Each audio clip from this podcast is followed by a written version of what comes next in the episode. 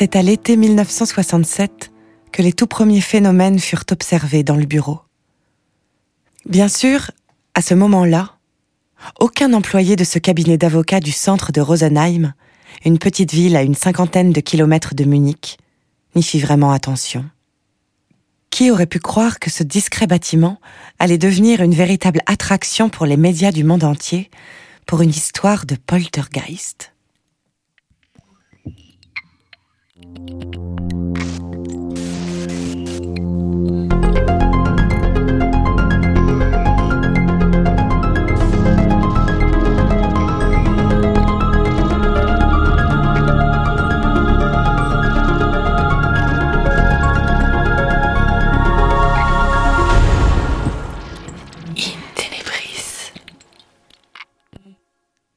L'automne commence à rougeoyer sur la Bavière. Dans le bureau, cela fait maintenant plusieurs semaines que les ampoules électriques éclatent en série, que les conversations téléphoniques sont brutalement interrompues, ou, au contraire, que toutes les lignes se mettent à sonner en même temps sans que personne ne réponde au bout du fil. Certes, travailler dans ces conditions est pour le moins déplaisant, mais les employés commencent presque à s'habituer à ces désagréments. Un matin, Anne-Marie Chaberle, une secrétaire de 19 ans, franchit calmement la porte d'entrée. Après avoir ôté son manteau, elle se dirige vers son poste de travail. Au-dessus d'elle, sur son passage, le plafonnier commence à se balancer vivement, d'abord de droite à gauche, et puis en tournant sur lui-même. Anne-Marie ne remarque rien. En passant sous une autre lampe, le phénomène se reproduit, plus violemment encore. Attention, la lampe crie un employé de l'équipe qui avait suivi la jeune femme des yeux. L'ampoule du plafonnier a littéralement explosé, projetant des petits bouts de verre partout dans la pièce. Merci, souffle Anne-Marie, avant de saisir le balai et de rassembler les éclats dans une pelle. Alors qu'elle nettoie, les employés se sont déjà remis au travail dans le silence. C'est lorsqu'il reçoit une facture de téléphone exorbitante, dont le détail n'a strictement aucun sens, que Sigmund Adam, le patron du cabinet, se décide à appeler les services de télécommunication de la ville. Des dizaines et des dizaines d'appels ont été passés à des numéros inconnus et à l'horloge parlante, un service payant en Allemagne à cette époque. Parfois, ces coups de fil sortants sont même enregistrés en pleine nuit et concentrés sur une seule et même minute, comme si quelqu'un s'était mis en tête de savoir l'heure presque toutes les cinq secondes. Au mois d'octobre, la Poste, qui gère le réseau téléphonique de Rosenheim, remplace ainsi l'équipement du cabinet et y installe un compteur local. Pourtant, le jour même, un appel sortant est intercepté, bien que personne ne soit dans les locaux à ce moment-là. Le lendemain, pas moins de 42 appels à l'horloge parlante ont été passés en moins de 15 minutes. Quelques jours plus tard, c'est le coup de grâce pour Adam. Alors que le cabinet croule sous les dossiers, un grand bruit retentit, proche de la détonation. Toutes les lampes s'éteignent soudainement. Lorsque les électriciens interviennent dans la journée, ils constatent que les néons des plafonds perchés à plus de 2 mètres de hauteur, ont été tordus à 90 degrés. C'est à se taper la tête contre les murs. Pire encore, les tubes sont à peine remplacés qu'ils tombent à nouveau en panne. Comme la fois précédente, ils semblent avoir été tordus et arrachés de leur support. Certains employés assurent même les avoir vus tourner tout seuls et sortir de leur gonds. Adam, excédé, décide de les remplacer par des ampoules classiques, jusqu'à ce que l'une d'entre elles explose et finisse par blesser un employé. Pour l'avocat principal, c'en est trop. Il n'est plus possible pour personne de travailler dans ces conditions. Et puis ses affaires aussi commencent à en pâtir. Il faut trouver ce qui cloche avec le réseau électrique et régler le problème une bonne fois pour toutes. Au mois de novembre, débarque une équipe d'ingénieurs de la centrale électrique municipale.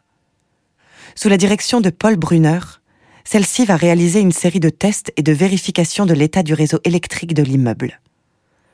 Brunner installe des compteurs de puissance, en prenant la précaution de sceller les appareils afin d'éviter toute manipulation mal intentionnée. Depuis l'accident, les ampoules du bureau, elles, ont été recouvertes de petits filets en nylon afin d'éviter la projection d'éclats de verre. Une précaution nécessaire, puisque dès le premier jour d'intervention, quatre d'entre elles éclatent. Et les choses ne sont pas prêtes de s'arranger. Quelques jours après le début de l'expertise, le compteur enregistre d'incroyables fluctuations du débit. Plus étrange encore, le circuit électrique tout entier semble pourtant fonctionner normalement. L'équipe décide alors de connecter directement la ligne d'alimentation du cabinet à un générateur de secours pour éviter toute variation irrégulière. Malgré cela, les ampoules continuent à éclater, parfois seulement quelques minutes après avoir été changées. À plusieurs reprises, le liquide de développement du photocopieur est projeté violemment à l'extérieur de la machine. Et bien que tous les téléphones soient désormais équipés de verrous, dont seul Sigmund Adam a les clés, plus de 500 appels ont été passés à l'horloge parlante au cours du seul mois de novembre. Mais face à ce dont Paul Brunner et ses ingénieurs vont être témoins quelques jours après leur arrivée, ces petites énigmes électriques vont presque paraître dérisoires. Devant leurs yeux, les lampes vont se mettre à vibrer, comme sous l'effet d'un séisme, les tiroirs des meubles à s'ouvrir violemment et les cadres accrochés au mur à tourner sur eux-mêmes. Seul. La police criminelle est alertée. Malheureusement pour Adam, la presse aussi. À la fin du mois de novembre, le groupe de chaînes de télévision ARD consacre son premier sujet aux fantômes de Rosenheim.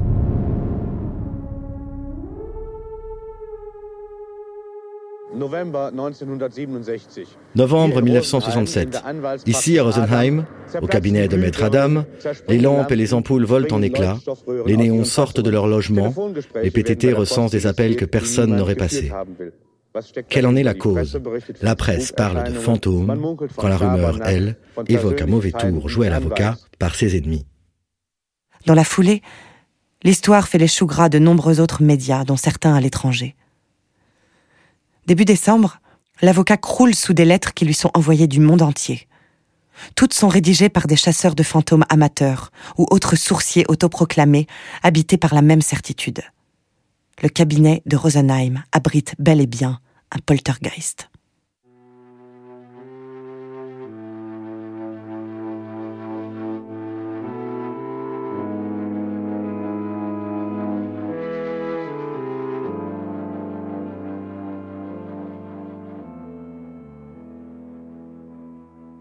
Il n'aura pas fallu attendre la trilogie de films Poltergeist, produite entre 1982 et 1988 par Steven Spielberg, pour faire connaître du grand public ce type de manifestation prétendue paranormale. Employé pour la première fois en allemand durant la réforme protestante par Martin Luther dans son ouvrage Propos de table, et dérivé des termes allemands poltern pour faire du bruit et Geist pour esprit, le terme désigne un phénomène consistant en des bruits divers, des déplacements, des disparitions d'objets, voire parfois en des apparitions, le tout au sein d'une habitation. Brunner note que les phénomènes ont exclusivement lieu durant les horaires de travail, la journée ou en début de soirée. Il en déduit ainsi que les manifestations ont probablement une origine humaine. De toute façon, il ne peut pas en être autrement, estime-t-il déterminé à écarter définitivement la piste du fantôme.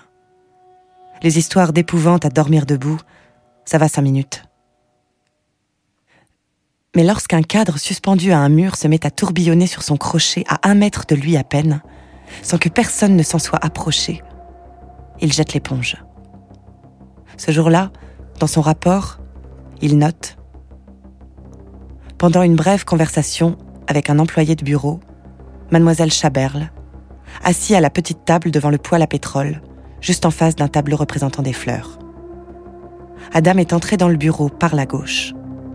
Le cadre a effectué une rotation vers la gauche. Personne assurément n'a pu déclencher cette opération manuellement. Les services municipaux se sentent impuissants. Il faut faire appel à un autre type d'expert. Le 1er décembre 1967, Hans Bender, parapsychologue et professeur à l'université de Fribourg, pose ses valises à Rosenheim, à la demande de Sigmund Adam. Une semaine plus tard, il est rejoint par F. Karger et S. Zika, deux physiciens de l'Institut Max Planck, spécialistes de la physique des plasmas. Ces derniers vont d'abord réaliser une série de tests et d'analyses sur le réseau électrique. Car, avant toute chose, il leur faut écarter l'hypothèse de la supercherie. Le cabinet devient alors un véritable laboratoire, truffé d'appareils de mesure en tout genre. Microphones à cristaux, magnétomètres, capteurs de température, tambours électriques, oscillographes. Tous ces engins vont permettre à Karger et Zika de rayer de leur liste, l'une après l'autre, de probables explications rationnelles. Très vite, ils constateront qu'il ne s'agit ni de variation du réseau, ni de petites secousses sismiques, ni même d'interférences engendrées par un champ électromagnétique. Au cours du mois de décembre, en revanche, et malgré la présence des spécialistes, les phénomènes redoublent d'intensité. Chaque jour, plusieurs ampoules explosent, les lustres tremblent, les cadres tournent et les tiroirs sortent de leurs caissons. À deux reprises, une armoire de chêne de 180 kg va se déplacer de 30 cm sous les yeux des scientifiques. Il faudra la force de deux hommes pour la remettre en place. Au total, on estime que près de 40 personnes seront témoins de ces événements. Hans Bender, qui n'a rien d'un sceptique, en est certain. Il est bien en présence d'un poltergeist. Reste à savoir qui est précisément sa cible, ou plutôt celui qui le nourrit. Ses soupçons se tournent très vite vers Anne-Marie Schaberl, la secrétaire de 19 ans. Cette jeune mère célibataire est en apprentissage au cabinet pour une période de deux ans et semble correspondre au profil des cibles de Poltergeist, selon la théorie de Frank Podmore. Après avoir étudié des centaines de cas d'esprits frappeurs au début du XXe siècle, ce membre de la Society for Psychical Research, une association britannique, arrive à la conclusion qu'un adolescent perturbé, ou un jeune adulte, en proie à de nombreux conflits intérieurs, est toujours à l'origine de ce type de perturbation. Par ailleurs, il observe que cette jeune personne est presque toujours de sexe féminin. Au fil des ans, sa thèse prendra le nom d'hypothèse de la vilaine petite fille. Bender demande à Anne-Marie de se soumettre à une série d'expériences simples. Elle doit passer lentement sous des plafonniers, rester plusieurs minutes dans une même pièce, ou encore s'asseoir à tel ou tel endroit. Le professeur note. Quand la fille marche dans le couloir, les lampes commencent à se balancer derrière elle. Les ampoules explosent et les éclats de verre volent dans sa direction. Bender rapporte également que la jeune fille se plaint depuis quelque temps de douleurs aux oreilles, comme si ses tympans étaient soumis à une forte pression. Des rougeurs s'étendent d'ailleurs tout le long de son conduit auditif jusqu'en bas de son cou. Les médecins lui diagnostiquent une hyperrémie, un terme générique pour désigner une dilatation non naturelle des veines. Hans Bender demande à Sigmund Adam d'envoyer un à un les employés en congé, afin de déterminer si une corrélation entre les phénomènes et la présence de l'un d'entre eux dans le bureau, surtout celle d'Anne-Marie, peut être vraiment établie. La secrétaire est la première à s'absenter quelques jours. Et le verdict est sans appel. Dès son départ, les manifestations s'arrêtent brusquement. Bender est euphorique. Au retour d'Anne-Marie, il multiplie les tests psychologiques sur elle. D'après ses observations, la jeune mère est instable, frustrée, et renferme en elle beaucoup de colère. Sa récente rupture avec son fiancé l'aurait laissée dans un profond désarroi. Toujours selon lui, elle déteste son travail de secrétaire, ainsi que son employeur, l'avocat Sigmund Adam. Il en conclut que ces troubles émotionnels se seraient manifestés sous la forme d'une psychokinèse inconsciente, responsable des perturbations surnaturelles survenues dans le cabinet. Il est apparu que ces phénomènes étaient liés à une des employées de bureau. Ces faits se produisaient uniquement en sa présence. Lorsque cette jeune femme traversait un couloir, la lumière vacillait. En d'autres termes, une troisième hypothèse s'imposait, outre les perturbations électriques et un mauvais tour, la psychokinèse. De leur côté, Karger et Zika sont forcés de l'admettre. Les phénomènes qu'ils ont observés et enregistrés minutieusement ne peuvent être expliqués par les moyens actuels de la physique. Dans leur rapport officiel de 19 pages, ils se résignent. Bien qu'ils aient été enregistrés avec toutes les facilités offertes par la physique expérimentale, les événements défiaient toute explication par les théories physiques habituelles. Mais encore, ces mouvements donnaient l'impression d'être sous contrôle intelligent et d'avoir tendance à échapper aux recherches. Dans leur rapport final, la compagnie d'électricité locale et messieurs Karger et Haussmann, physiciens et ingénieurs, concluent, au vu de leurs expériences, que les phénomènes surnaturels sont attestés, mais ne peuvent être expliqués par nos connaissances actuelles. Maître Adam a dû régler la facture, 455 appels à l'horloge parlante, en l'espace d'un mois. Anne-Marie Chaberle est licenciée en janvier 1968. Elle retrouvera le même mois un emploi de secrétaire dans la région. Immédiatement après son départ, le calme plat est revenu dans le cabinet de Rosenheim. Sigmund Adam, lui, a tenté à de nombreuses reprises devant les tribunaux d'être exonéré des 15 000 Deutschmark, l'équivalent de 8 000 euros, de notes de téléphone. En vain. Plus de 40 ans plus tard, dans une interview accordée à la télévision allemande, Anne-Marie, âgée d'une soixantaine d'années, a tenu à clamer son innocence. Je suis une femme tout ce qu'il y a de plus normal, avec un cerveau tout à fait normal. Je n'ai pas de pouvoir particulier. Ça devait forcément être autre chose. Ce qui s'est réellement passé dans ce bureau en 1967, elle ne peut en revanche l'expliquer.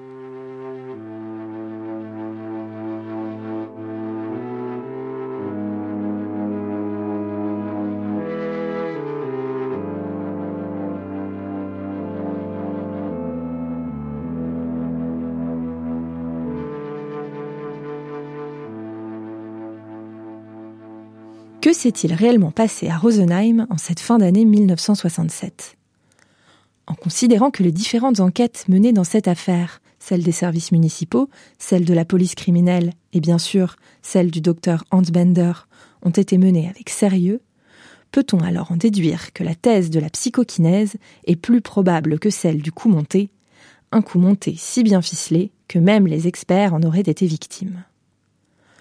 Plus de 50 ans plus tard, il est en tout cas beaucoup plus difficile de le savoir, malgré les nombreuses archives dont nous disposons sur le sujet.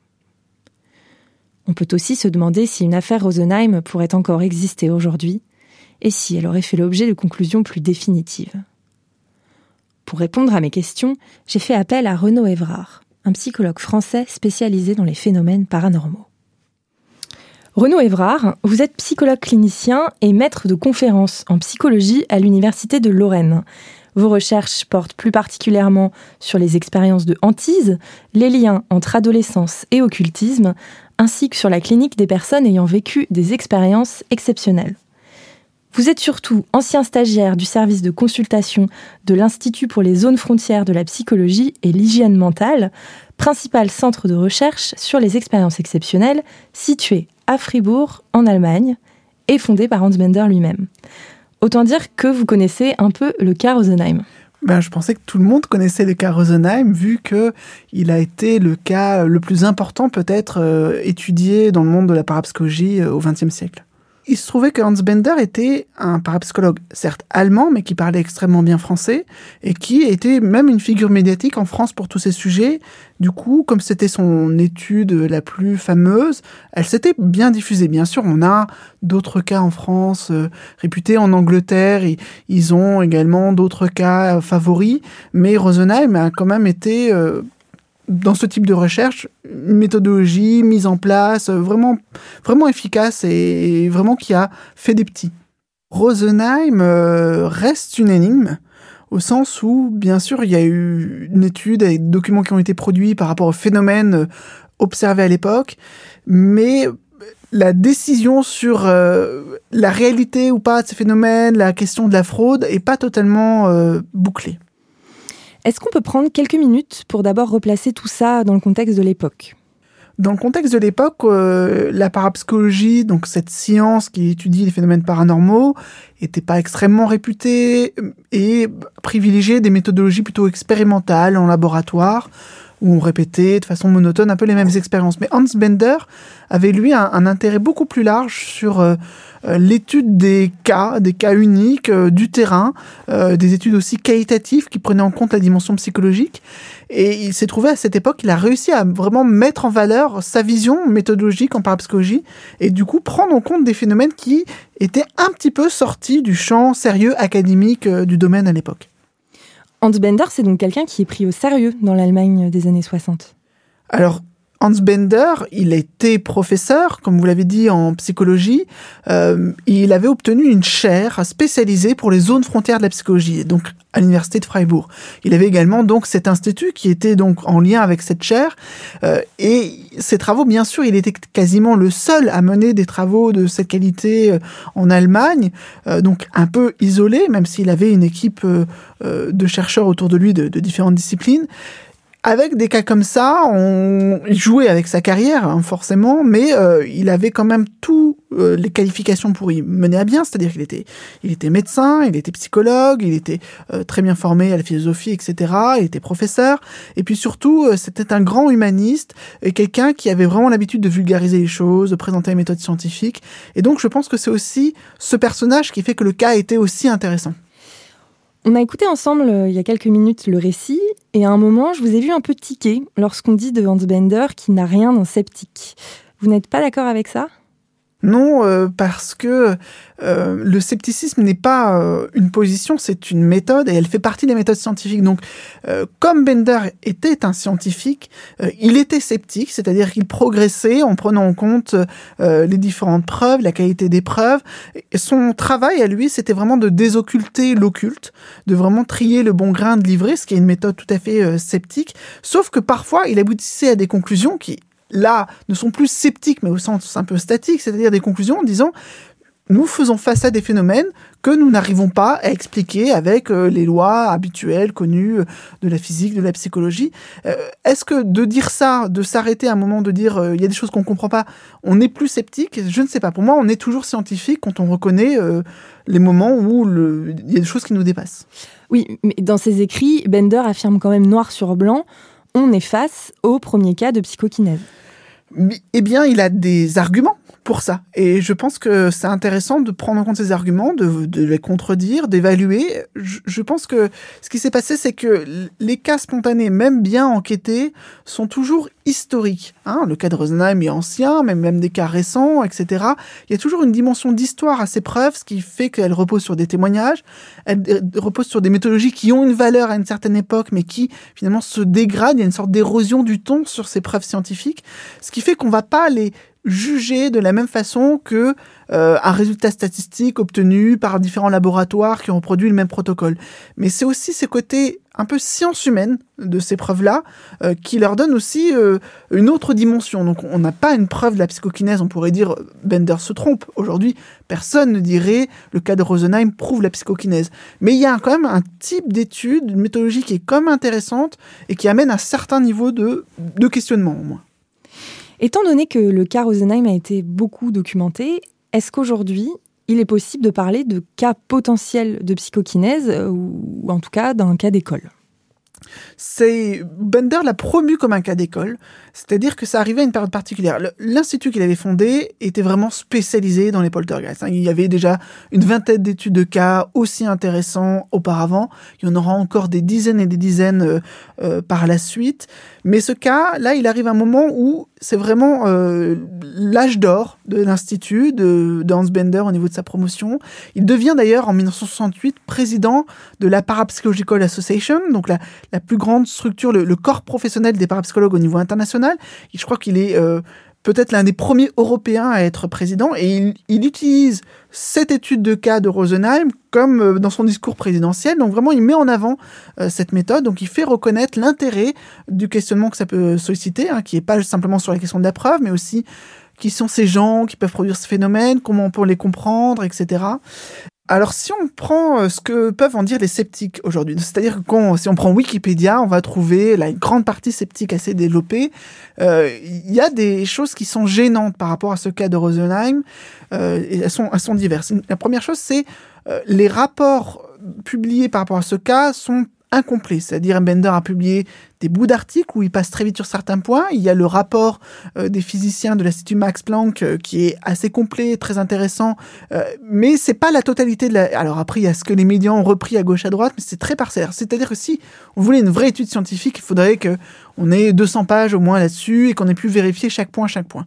Deuxième chose, c'est qu'il y a dans, parmi les témoins, il y a un policier de la police criminelle hein, qui était présent, euh, euh, comme on l'a entendu, parce qu'il y avait une plainte contre X euh, du fait du poltergeist, hein, une plainte qui avait été déposée par Sigmund Adam, hein, l'avocat.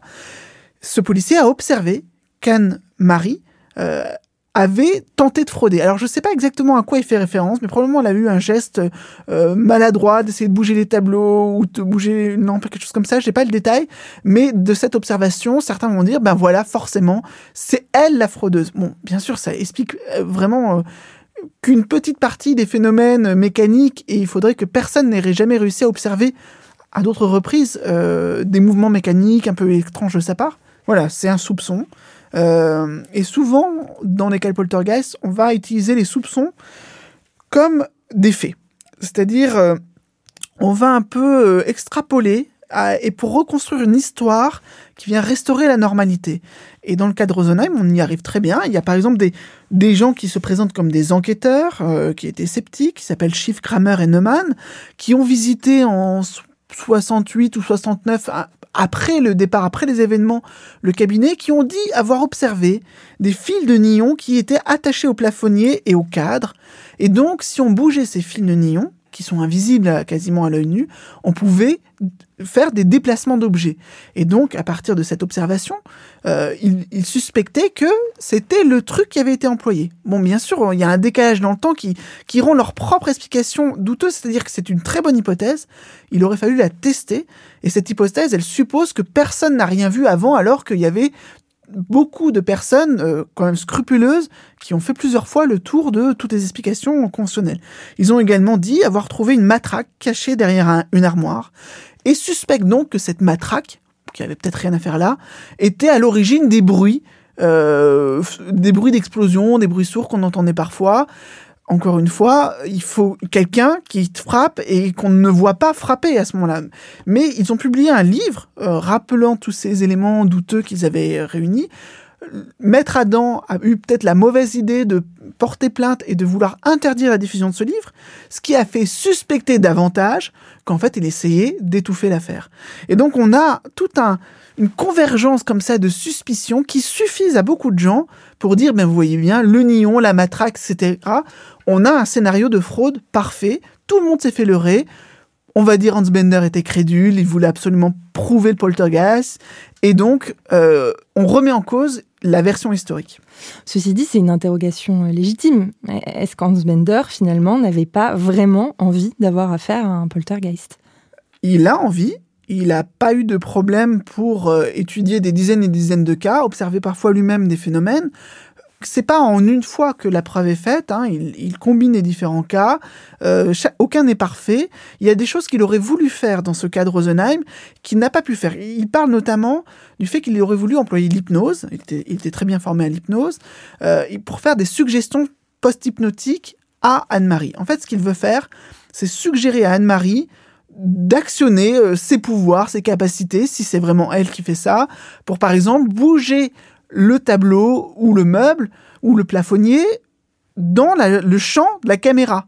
Il veut en fait passer du cas spontané où on n'était pas prêt, on n'a pas pu filmer, etc., euh, c'est la panique, au cas provoqué, c'est-à-dire expérimenter sur le terrain, dans les conditions écologiques idéales, les phénomènes. Le problème, c'est que les parents d'Anne-Marie se sont opposés à l'usage de l'hypnose et du coup, sur ce cas-là, mais pas sur d'autres, il n'a pas pu aller jusqu'au bout de sa démarche. On, va passer à Anne-Marie parce qu'elle est sans doute la personne la plus importante dans cette affaire, à bien des égards. Euh, Anne-Marie, elle n'a cessé de clamer son innocence jusqu'à il y a peu. Hein, on l'a entendu euh, dans l'extrait à la fin du récit, un extrait qui date de 2003. Elle a euh, d'ailleurs toujours nié avoir des super pouvoirs, c'est l'expression qu'elle emploie. La, question que je me pose, c'est est-ce qu'Anne-Marie est une victime ou est-ce qu'on peut légitimement penser qu'elle était bien la source de ces perturbations? D'ailleurs, l'un n'est pas forcément incompatible avec l'autre. Oui, complètement. En fait, ce qui se passe et qui est problématique dans Rosenheim, c'est la médiatisation. Elle n'est pas le fait d'un Bender hein, qui arrive vraiment un mois après. Mais cette médiatisation, surtout quand les noms des individus sont donnés, euh, des lieux géographiques, ça crée un tumulte euh, très très oppressant euh, pour les personnes impliquées. Et là, Anne-Marie, avec la fragilité qu'elle avait déjà, elle a été harcelée par les journalistes, mais pas seulement. C'est-à-dire que beaucoup de gens sont venus par la suite pensant soit qu'elle était une sorcière démoniaque, soit qu'elle était quelqu'un capable de, je sais pas, guérir ou, ou utiliser ses pouvoirs à, différents escients. Anne-Marie en vérité, avait des troubles affectifs, donc elle avait un enfant qu'elle avait eu euh, quand elle était adolescente, elle avait un fiancé avec qui ça se passait pas très bien. Euh, ce fiancé, par exemple, euh, il était un passionné de bowling, elle l'amenait, elle allait avec lui, elle l'accompagnait au jeu de quilles, et quand elle était dans la salle, elle détraquait tout. En fait, tout se détraquait, les lumières s'allumaient, les, une qui tombait, c'était un strike, c'était vraiment n'importe quoi, de telle sorte que son fiancé l'a quittée. Ce qui a été en fait salutaire pour elle, euh, elle s'est mariée en fait en 69 et là il y a eu plus du tout aucun phénomène d'après ce que dit Hans Bender, mais malgré tout c'est une chose qu'il a complètement poursuivi et pour avoir connu d'autres personnes impliquées dans une médiatisation de ce type de phénomène, on a une telle mauvaise idée de ce qu'est un poltergeist, on voit ça comme quelque chose de dangereux, quelque chose de surnaturel, que effectivement pour ces gens-là ça devient très vite invivable. On donne dans le récit la définition d'un poltergeist selon Frank Podmore, hein, mais est-ce que celle-ci est toujours valable Et surtout, quelle serait la vôtre? En fait, Frank Podmore n'est pas du tout le premier enquêteur sur ces phénomènes, même le terme de poltergeist ne vient pas de lui. Frank Podmore était connu parce que c'était un chercheur donc euh, anglais plutôt sceptique et il avait publié une étude on poltergeist euh, qui basée sur euh, moins d'une vingtaine de faits, hein, de cas qu'il avait pu étudier concernant des jeunes garçons ou des jeunes filles, et il avait conclu qu'à chaque fois il y avait une sorte d'anormalité, soit psychique, soit physique, euh, avec ces ados qui expliquerait pourquoi, et parfois on les prenait sur le fait, euh, ils truquaient les phénomènes. Et donc en fait la théorie de Podmar elle est très très réductrice, elle a été très critiquée en fait à cette époque-là. C'était l'idée euh, que c'était des méchants garnements qui truquaient les phénomènes pour attirer l'attention envers eux. Sauf que ça arrivait à une époque où il y avait beaucoup d'interrogations sur l'adolescence. L'adolescence, ça n'a pas toujours existé, ça n'existe d'ailleurs pas dans toutes les cultures. Là, c'était un carrefour d'interrogation sur c'est quoi cette période de la vie qui émergeait en fait dans nos sociétés occidentales, euh, une période de transition, d'explosivité, de frustration, etc. Et il y a eu beaucoup de théories euh, psychodynamiques, hein, psychologiques, euh, mêlant l'inconscient et tout ça, avec des théories parapsychologiques suspectant une sorte d'énergie, une marmite prête à, exploser. Et, donc Podmore, sa théorie a été reformulée euh, par euh, ses critiques comme la théorie de la vilaine petite fille, naughty little girl, euh, qui n'était pas le terme que lui a vraiment employé au départ, une théorie très réductionniste qui n'est pas celle des parapsychologues en tant que telle, qui n'est pas la définition qu'eux utilisent, mais qui a beaucoup joué dans les mentalités. On a gardé comme une sorte de mythe que, en fait, dans les cas de poltergeist, on va toujours trouver une personne focale, une personne au centre, à l'épicentre des phénomènes, et cette personne, ce sera un adolescent en détresse. C'est absolument pas le cas. C'est souvent plutôt même familial et très complexe. Euh, là, on pourrait dire que finalement, le, le phénomène de poltergeist se produit entre Anne-Marie et les autres personnes autour d'elle. Un fiancé avec qui ça se passe mal, un, un, maître de stage, euh, avocat avec qui ça se passe mal, il y a des phénomènes transférentiels que Bender décrit. Et donc il y a d'autres implications relationnelles qui, qui sont peut-être à l'origine du phénomène. Je voudrais juste revenir euh, quelques instants sur cette fameuse théorie de la vilaine petite fille euh, qui a été élaborée donc à la fin du 19e siècle. Bon, c'est quand même une théorie euh, profondément sexiste qui fait presque écho au temps des sorcières qu'on brûle sur le bûcher, quoi. C'est effectivement quelque chose qui est un peu tiré par les cheveux, puisque les cas de Podmore, je crois que si ma mémoire est bonne, c'était 8 garçons et 11 filles. Donc il y a une majorité de filles, mais c'était pas extraordinaire non plus. Et là, ça concentre un surmythe. Finalement, c'est quoi cette sexualité féminine qui émerge avec la puberté, avec des choses comme ça, des caractères finalement assez indéchiffrables, euh, qui rajoutent encore. Alors bien sûr, il y a des cas assez spectaculaires de médiums féminins, les sœurs Fox, euh, par exemple, qui sont à l'origine du spiritisme euh, dans la nouvelle vague américaine de 1848. Et puis euh, il y en a plein d'autres comme ça au fur et à mesure des ans, mais c'est absolument pas toujours des jeunes filles. C'est juste qu'on a vraiment un rattachement culturel qui va se poursuivre parce que finalement l'image qu'on garde, c'est Carrie de Stephen King, euh, où il y a cette, au début du film, cette ces règles, cette émergence de la puberté qui fait effraction et cette dimension sexuelle qui est incontrôlée, incontrôlable et qui s'extériorise euh, dans toutes les dimensions, même parapsychiques. Alors, je pense que lorsqu'ils entendront tout ça et qu'ils auront bien compris euh, le cas Rosenheim, nos auditeurs vont avoir envie de rentrer dans le concret. Donc, est-ce qu'Anne-Marie, qu'elle l'ait donc voulu ou non, qu'elle soit victime ou non, d'ailleurs on a plus le sentiment que c'en était une, a pu provoquer ces phénomènes. Est-ce qu'aujourd'hui, cliniquement, ce sont des choses qui ont été observées avec nos moyens actuels? Alors c'est intéressant parce qu'à l'époque, Hans Bender, qui disposait donc d'outils de laboratoire également, a amené Anne-Marie euh, à l'institut et euh, il lui a fait passer quelques tests. De façon volontaire, elle était incapable de produire de la psychokinèse. Hein, donc je comprends qu'elle ne reconnaisse aucun pouvoir de ce côté-là. Par contre, elle a réussi très bien des expériences euh, avec des cartes qu'elle devait deviner à distance. Donc elle avait des capacités plutôt euh, extrasensorielles. Dans ces cas-là, on, est un peu embêté. Est-ce que on est un chercheur qui étudie le cas en général? Est-ce qu'on est un clinicien qui étudie la personne et qui est là pour aider, par exemple pour solutionner, que le phénomène arrête s'il est dérangeant? Est-ce que les personnes sont des victimes? Ou est-ce qu'il y a quelque chose qui se joue mais qui n'est pas forcément du côté de l'agression non plus hein? Il n'y a pas un agresseur désigné même s'il y a une facture salée, ben, je veux bien. Et puis il y a euh, l'aspect, euh, est-ce qu'on est, euh, effectivement plus seulement la casquette du chercheur qui extrait le, sujet cobaye, qui, trouve un super sujet et qui l'exploite. Hans Bender, n'était pas du tout dans cette dimension-là, il avait vraiment une dimension clinique dans son travail. Aujourd'hui, quand on a des cas de poltergeist, on est un peu embêté par rapport à ça parce que les gens vont avoir des demandes différentes. Il y a des gens qui vivent très bien avec leurs fantômes. Ils veulent juste comprendre un petit peu comment ça se passe, comment on peut un peu réguler les choses. Et moi, quand je travaille avec ces gens-là, je prends plutôt ma casquette de clinicien. Je vais pas forcément chez eux. Bon, déjà, c'est un peu partout euh, en francophonie.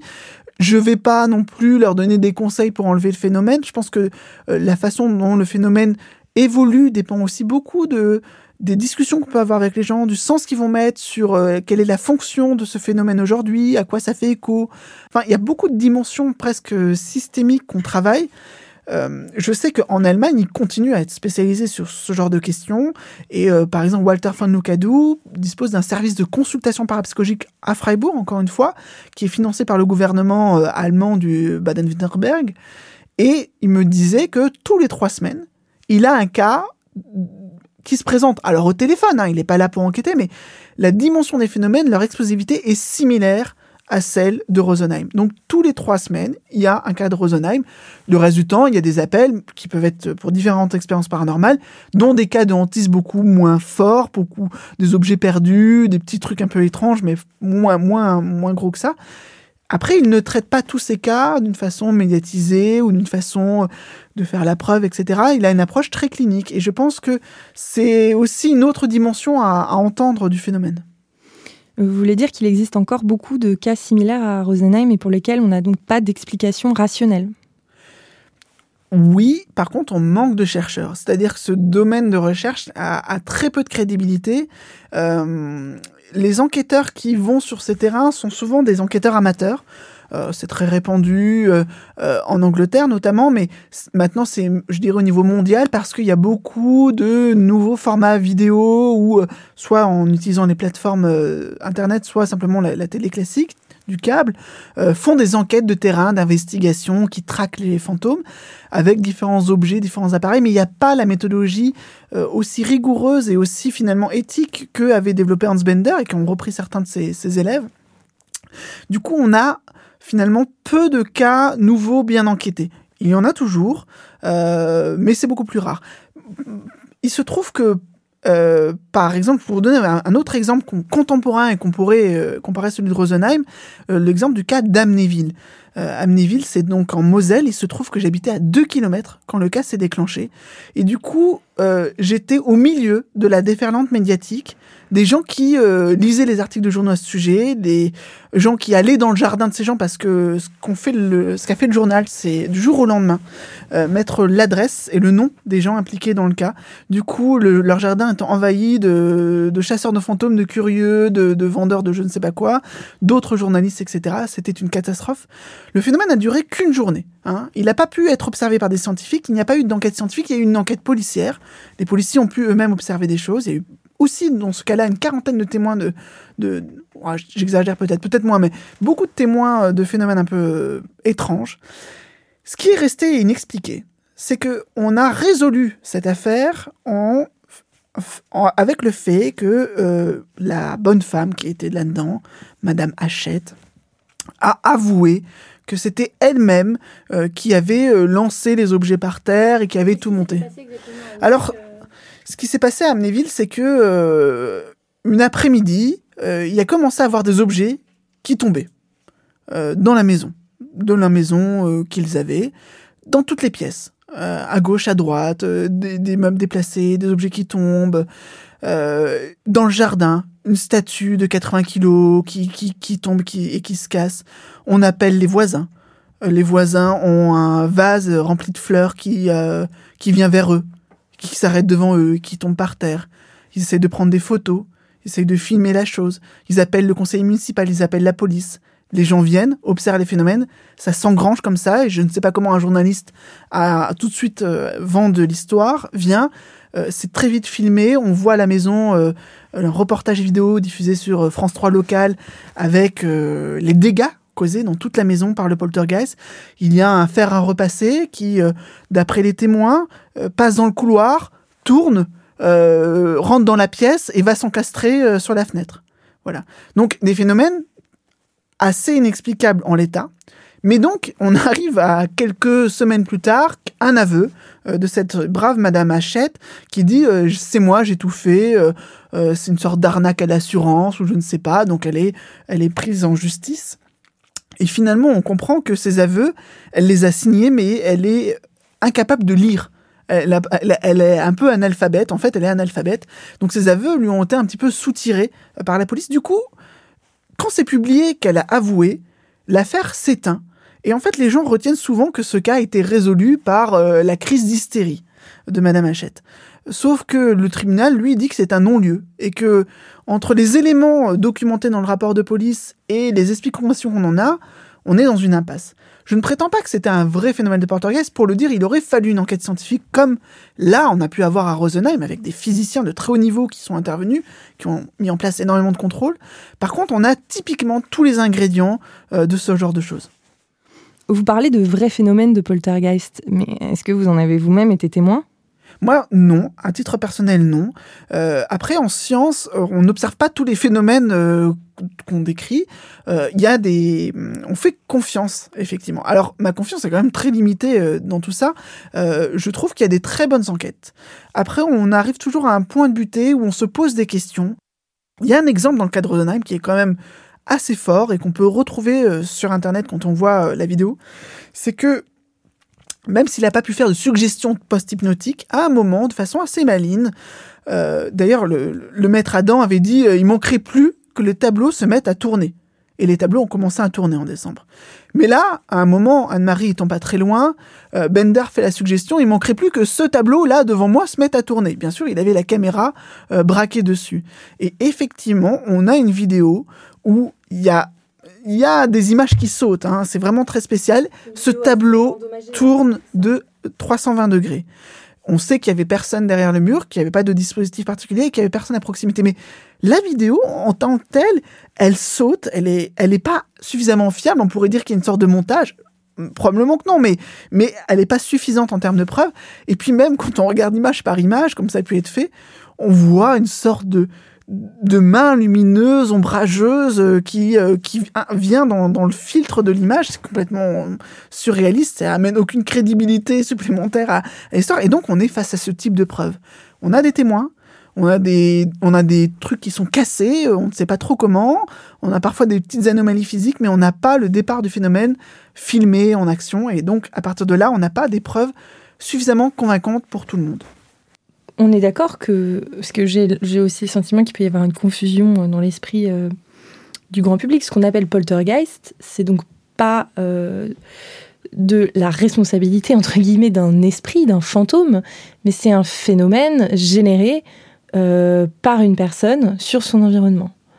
Ça, c'est la théorie, effectivement, que défendent les parapsychologues, enfin, qu'ils privilégient, ils ne sont pas fermés à d'autres, mais ils vont avoir plutôt cette explication que euh, on aurait, chacun d'entre nous, potentiellement cette capacité à interagir avec notre environnement physique. Il y a des gens qui font planter des ordis euh, il y a des gens, il y a des euh, ampoules électriques qui euh, explosent quand ils sont énervés. Bon, alors c'est bien, c'est les rumeurs un peu, ça les légendes urbaines, mais on connaît tous quelqu'un dont les montres se détraquent ou les choses comme ça. Donc, il y aurait cette sorte d'interaction et Walter von Lucadou, qui est donc un des élèves de Bender et à Freiburg, lui parle de psychosomatique en circuit externe. C'est-à-dire c'est les mêmes types de troupes qui font que des gens vont avoir des, montées de rougeur, de boutons euh, quand ils ont du stress. Et ben là, ça va se passer dans leur environnement proche. Euh, dans ce cas-là, et pourquoi ils vont vers cette hypothèse, c'est parce que euh, à force d'études, ils se rendent compte effectivement qu'il y a une dynamique psychique dans les cas de poltergeist qu'on peut finalement résumer à une problématique de dépendance et d'autonomie. C'est-à-dire dans ces cas-là, il y a un rapport complexe entre un ou plusieurs individus euh, qui sont dans une tension par rapport à l'environnement, une tension de je voudrais me sortir, je voudrais prendre mon autonomie, euh, mais je n'y arrive pas. Je suis dans une dépendance parce que par exemple j'ai besoin de travailler parce que j'ai un enfant et il faut que je le nourrisse, etc. Euh, mais mon patron est super dur, mais bon, il faut que j'accepte les choses. on connaît tout ça peut-être. Et puis finalement, il refoule cette, ce désir d'autonomie. Et qu'est-ce qui se passe? Le monde extérieur renvoie l'autonomie. C'est les objets deviennent autonomes, ils commencent à se bouger tout seuls. Ils jouent, ils sont malins, ils font des, ils font des farces par exemple, ils vont cacher les lunettes en haut du lampadaire, mais où sont les clés, où sont les clés? Hop, les clés sont apparues bizarrement au milieu du couloir. Et donc il y a, euh, y a finalement une sorte de dynamique euh, alors, c'est difficile à expliquer. Je dis qu'il y a des modèles théoriques euh, développés par des physiciens et des psychologues. Hein. Hatzmann Parer et Wolfgang Farr ont développé ce modèle-là euh, récemment, mais Carl Jung, euh, un autre Allemand, et Wolfgang Pauli, un, prix Nobel de physique, avaient déjà travaillé sur ce sujet et développé un modèle comme ça. C'est-à-dire, plutôt que de dire, mais non, ça peut pas exister, il y a, y a rien qui les explique, ces phénomènes, c'est plutôt de dire, bon, partons de l'idée que ça existe, qu'est-ce qui nous manque dans nos théories de la physique pour que de telles interactions soient possibles. Et de ce côté-là, les Allemands ont fait quand même beaucoup d'avancées. Et bon, bien sûr, moi, je ne prétends pas maîtriser ces choses-là, mais euh, ce qu'on appelle aujourd'hui la théorie quantique généralisée euh, donne des idées sur de types de correspondance, corrélation entre des événements psychiques et des événements physiques. Donc, c'est pas du tout impossible qu'un jour on ait une preuve et un modèle théorique euh, soutenant de telles preuves. Par contre, c'est pas encore prêt. Donc théoriquement, on serait tous susceptibles de générer un poltergeist. Oui. Et je, je, moi, j'ai pas de discrimination, c'est-à-dire qu'on a fait beaucoup d'études sur des profils des gens qui avaient ces phénomènes. Il n'y a pas un profil qui ressort particulièrement. Oui, euh, que fait-on avec ça? Comment on peut les aider? Il y a au minimum leur dire, et c'est un point qui, qui, me semble important à dire, que c'est pas dangereux sur le plan physique. Hein, parce que là, on a quand même des ampoules qui se brisent, on a des meubles qui se déplacent. Mais euh, un pattern qu'on va retrouver dans toutes les études, c'est qu'il n'y a jamais de blessés. Alors que quand on va regarder Poltergeist, euh, effectivement, euh, au cinéma ou n'importe quel film qui parle de fantômes, il y a, y a vraiment un sentiment d'épouvante. C'est là que ça devient intéressant quand on a des gens qui se rendent compte que leur Poltergeist vient leur dire que, par exemple, en ce moment, ils vont pas bien, mais ils ont du mal à se l'avouer il y a quelque chose qui cloche, et du coup ils ont des coups dans les murs, ils ont euh, des objets qui disparaissent, ils ont euh, euh, des bruits de pas, des choses comme ça, et il faut qu'ils parlent, il faut que peut-être ils entreprennent une thérapie, il faut qu'ils parlent entre eux, et la, chose se dissipe. De prime abord, c'est quand même des choses effrayantes, je veux dire, si on si on sait pas ce que c'est. Si on entend des bruits de pas, si on voit des objets disparaître, on ne peut pas s'empêcher de penser à un esprit. Malfaisant, bienfaisant, peu importe, mais enfin, le lien entre ces phénomènes et un conflit intérieur, euh, il est quand même pas évident. Aujourd'hui, pour nous, en France. Mais si on regarde avec du recul, historiquement, euh, ces cas sont décrits depuis toujours. Par exemple, euh, on a le cas du fantôme avec son, son boulet qui se traîne déjà chez Pline le Jeune, qui explique très bien que un personnage, un mal mort, a été mal enterré. Il suffisait de d'accomplir le rituel de, de bien l'enterrer et la chose se dissipait. Dans toutes les cultures, vous avez des formes d'interprétation de ces phénomènes qui donnent des résolutions possibles aux conflits sous-jacents. Alors bien sûr, parfois avec des théories comme ça, avec des croyances particulières. Aujourd'hui, on n'est pas tous égaux par rapport à ça parce que pour certains, ça ne peut pas se produire ce type de phénomène et du coup, euh, c'est effectivement l'étranger absolu. Ils savent plus à qui ils peuvent faire appel, à quel expert. Du coup, ils appellent effectivement le chasseur de fantômes du coin, un mec qui se prétend exorciste, etc. Effectivement, il n'y a pas de repère. Mais il y a d'autres personnes qui ont des ressources en termes de croyances spirites ou euh, des choses comme ça et qui peuvent essayer d'entamer un dialogue. Et je, pense, enfin moi, quand les gens viennent me voir et me disent, euh, je pense en fait que c'est mon grand-père euh, qui me protège, qui était finalement euh, quelqu'un de bien pour moi, qui se signale à moi, qui reste présent dans la maison. Et ça me dérange pas plus que ça. Moi, je vais pas faire en sorte que le phénomène s'arrête. Je fais en sorte d'explorer un petit peu la relation qui est entreprise et entre la personne et son grand-père défunt qui, qui vient. C'est des formes d'extorisation de la psyché, mais qui sont tout à fait compatibles avec un bon fonctionnement euh, psychologique dans la vie quotidienne. Mais si l'on part du principe que l'on est capable, nous vivants, d'être la source de ce type de manifestation, on peut en arriver à exclure l'existence même des fantômes en, fait, les deux hypothèses sont toujours en concurrence euh, avec les autres hypothèses sceptiques qui, effectivement, aussi euh, gagnent des données au fur et à mesure que les études se développent. Ce qui a de très intéressant, c'est que l'hypothèse de la psychokinèse, elle peut vraiment être testée. C'est-à-dire, depuis plus d'un siècle, on a des recherches en laboratoire où les gens essaient de déplacer des dés. Alors maintenant, ce sont des générateurs de nombres aléatoires électroniques. Euh, on a des études de très très bonne qualité publiées dans des excellentes revues de physique et de psychologie. Les gens sont pas au courant, mais il y a un vrai débat de haut niveau sur ces questions qui fait travailler des physiciens de haut niveau. Enfin, je vais pas m'étendre, mais c'est pas une preuve de la psychokinèse, mais c'est un débat qui n'est absolument pas fermé aujourd'hui euh, là-dessus. Par contre, toutes les hypothèses sur euh, la présence de tel ou tel type d'entité, désincarnée ou pas, ou modèle angélique ou démoniaque, euh, passent difficilement sur le test. Donc, grosso modo, on aurait plutôt tendance à être nos propres fantômes en fait, il y, a quand même très peu de recherches. En fait, les recherches qui se développent depuis euh, ces 20 dernières années, c'est des études menées par des psychologues et qui montrent des choses euh, qui nous font un petit peu euh, rééquilibrer un peu le débat. C'est-à-dire que quand on vous suggère qu'un lieu est hanté, vous allez avoir très rapidement des sensations euh, de variation thermique, euh, euh, de plein de choses, des sensations de présence, etc. On est extrêmement suggestible, ça c'est c'est prouvé. Il y a énormément d'études. On a même reproduit en laboratoire une ghost room en diminuant la température. On mettait les gens là-dedans pendant 50 minutes, avec différents champs électromagnétiques pour tester. Et en fait, le fait de leur suggérer de faire bien attention aux sensations qu'ils allaient avoir était le facteur le plus important pour déclencher ces sensations. Et donc, la base, c'est qu'on est tous susceptibles de faire l'expérience de hantise. Qu'il y ait ou pas un phénomène réel derrière, on, a cette capacité à surinterpréter des bruits, surinterpréter des variations euh, euh, de luminosité, des choses comme ça, et notamment parce que les décors aussi s'y prêtent vachement. Euh, et donc là-dessus, on a à avancer sur la psychologie de la hantise avant de pouvoir conclure que à chaque fois que quelqu'un vient nous dire qu'il y a un fantôme à la maison, il y a vraiment un fantôme à la maison. Et je pense qu'il faut pas les mettre en opposition. Ces études, elles sont tout à fait complémentaires. Merci Renaud Evrard pour toutes ces explications sur l'affaire Rosenheim et les phénomènes de poltergeist plus généralement. Peut-être que vous voulez rajouter quelque chose? Euh, je peux dire qu'en fait, moi, mon approche, elle est, elle peut paraître un peu particulière parce que j'aborde les différents aspects, mais elle est d'abord clinique, mais une clinique euh, qui se veut neutre, qui ne veut pas euh, juger ni donner une explication, ni fournir un rituel payant. En fait, on a créé avec un, collègue psychologue le centre d'information, de recherche et de consultation sur les expériences exceptionnelles, qui était vraiment à la base de nos travaux de recherche, et où on accueille les gens qui ont différentes expériences comme celle de hantise, mais souvent mélangée à d'autres. Et, c'est vrai que il manque de points d'écoute pour ces choses-là.